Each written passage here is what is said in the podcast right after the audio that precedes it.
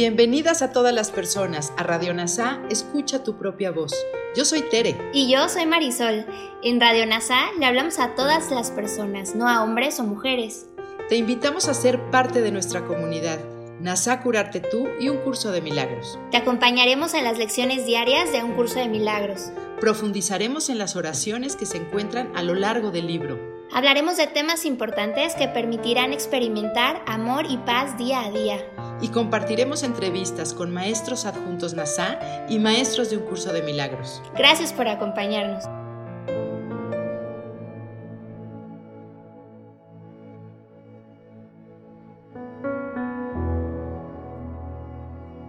Comencemos. Lección 322.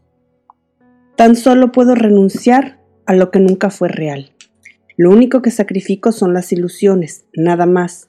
Y a medida que éstas desaparecen, descubro los dones que trataban de ocultar, los cuales me aguardan en jubilosa espera, listos para entregarme los ancestrales mensajes que me traen de Dios.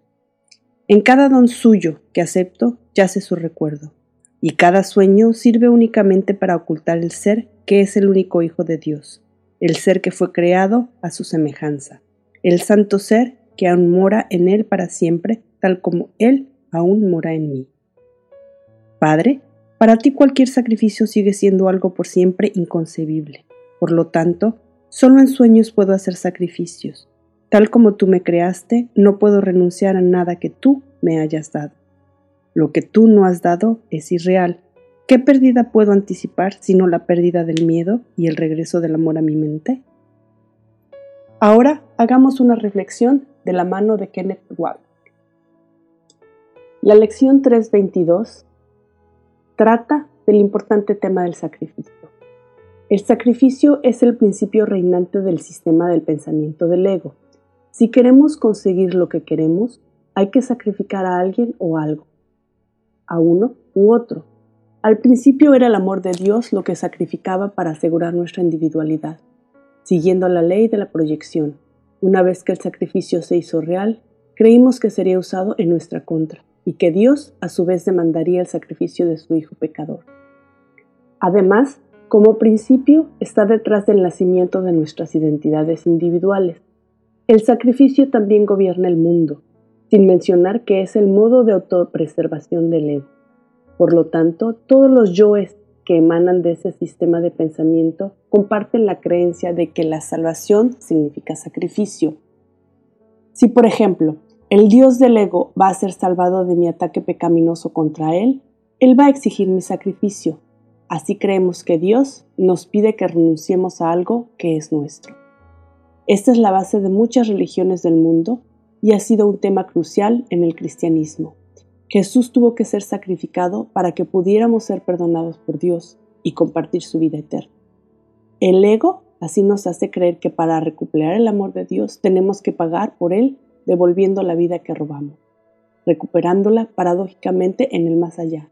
Sin embargo, no queremos devolverlo todo, porque entonces desapareceríamos. Y así lo hacemos poco a poco, un poco de felicidad, placer o la sangre del cuerpo, pero nunca todo. Ya que creemos que Dios demanda que devolvamos los yoes separados que hemos juzgado que son reales, Jesús necesita recordamos que renunciamos a la que nunca fue real. Así que la salvación nos pide que renunciemos a un sistema de pensamiento que era ilusorio desde el principio. Así explica en el texto como su curso no requiere casi nada de ti, es imposible imaginar a alguien que pida tan poco o que pueda ofrecer más. Él nos dice que todo lo que necesita es que dejemos ir al ego, que es inherentemente nada. Para nosotros, por supuesto, el ego lo es todo, así que dejarlo ir se considera un sacrificio. La gente en la vida religiosa, y desafortunadamente esto también va a los estudiantes en un curso de milagros, han cambiado el enfoque del sacrificio del contenido a la forma.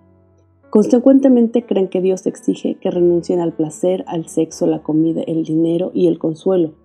Así el ego tergiversa el concepto de sacrificio a su favor y nos hace renunciar a ciertos comportamientos, lo que lleva a creer que hemos logrado algo significativo.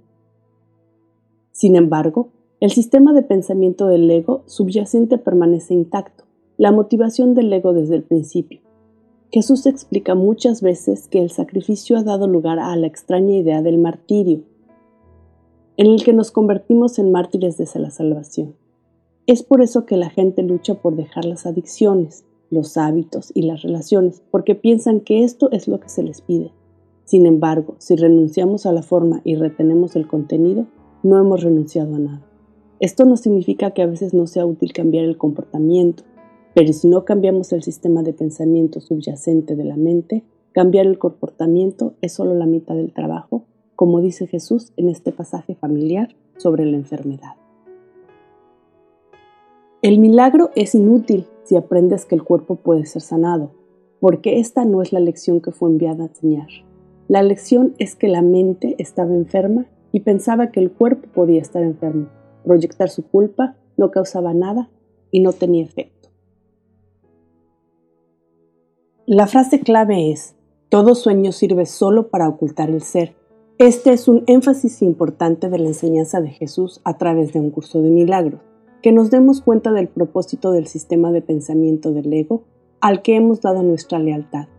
Nuestros sueños de especialidad y sacrificio tienen un propósito, es decir, hay una razón por la que elegimos ser miserables.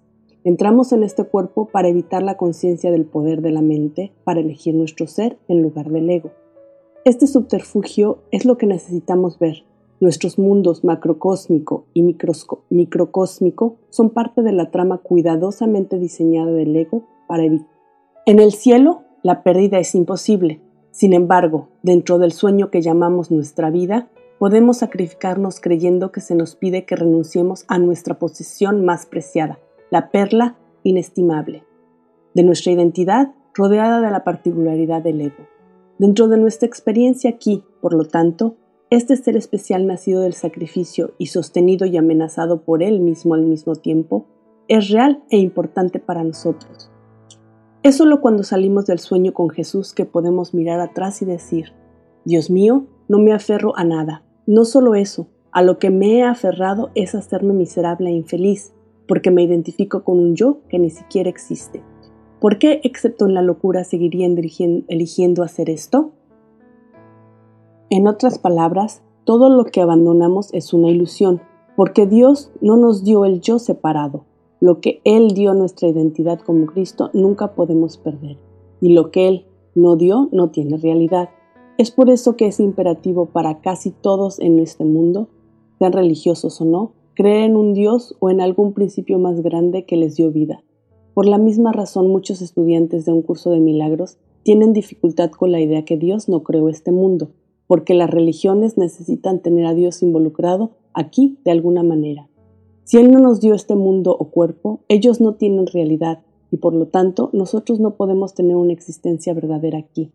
Reconocer que no existimos en absoluto es nuestro mayor temor, pero apoyamos, reforzamos y salvamos nuestras identidades especiales trayendo a Dios a ellas, creyendo que nacemos en este mundo como cuerpos que viven vidas consideradas santas, parte de una actividad espiritual en curso o proceso divino. Por lo tanto, un pasaje como el anterior es uno de los pensamientos más temidos que el ego puede escuchar.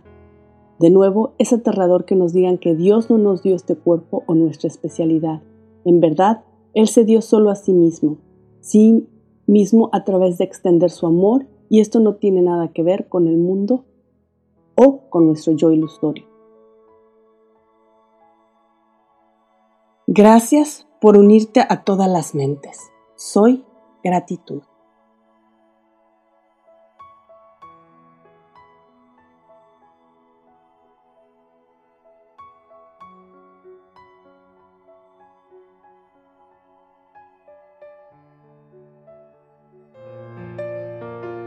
Gracias por unirte a Radio NASA. Escucha tu propia voz. Te esperamos en la siguiente transmisión. Búscanos en Instagram y Facebook como arroba NASA Curarte Tú. También encuéntranos en Telegram y YouTube. Suscríbete a este espacio y escucha, tu, propia, voz.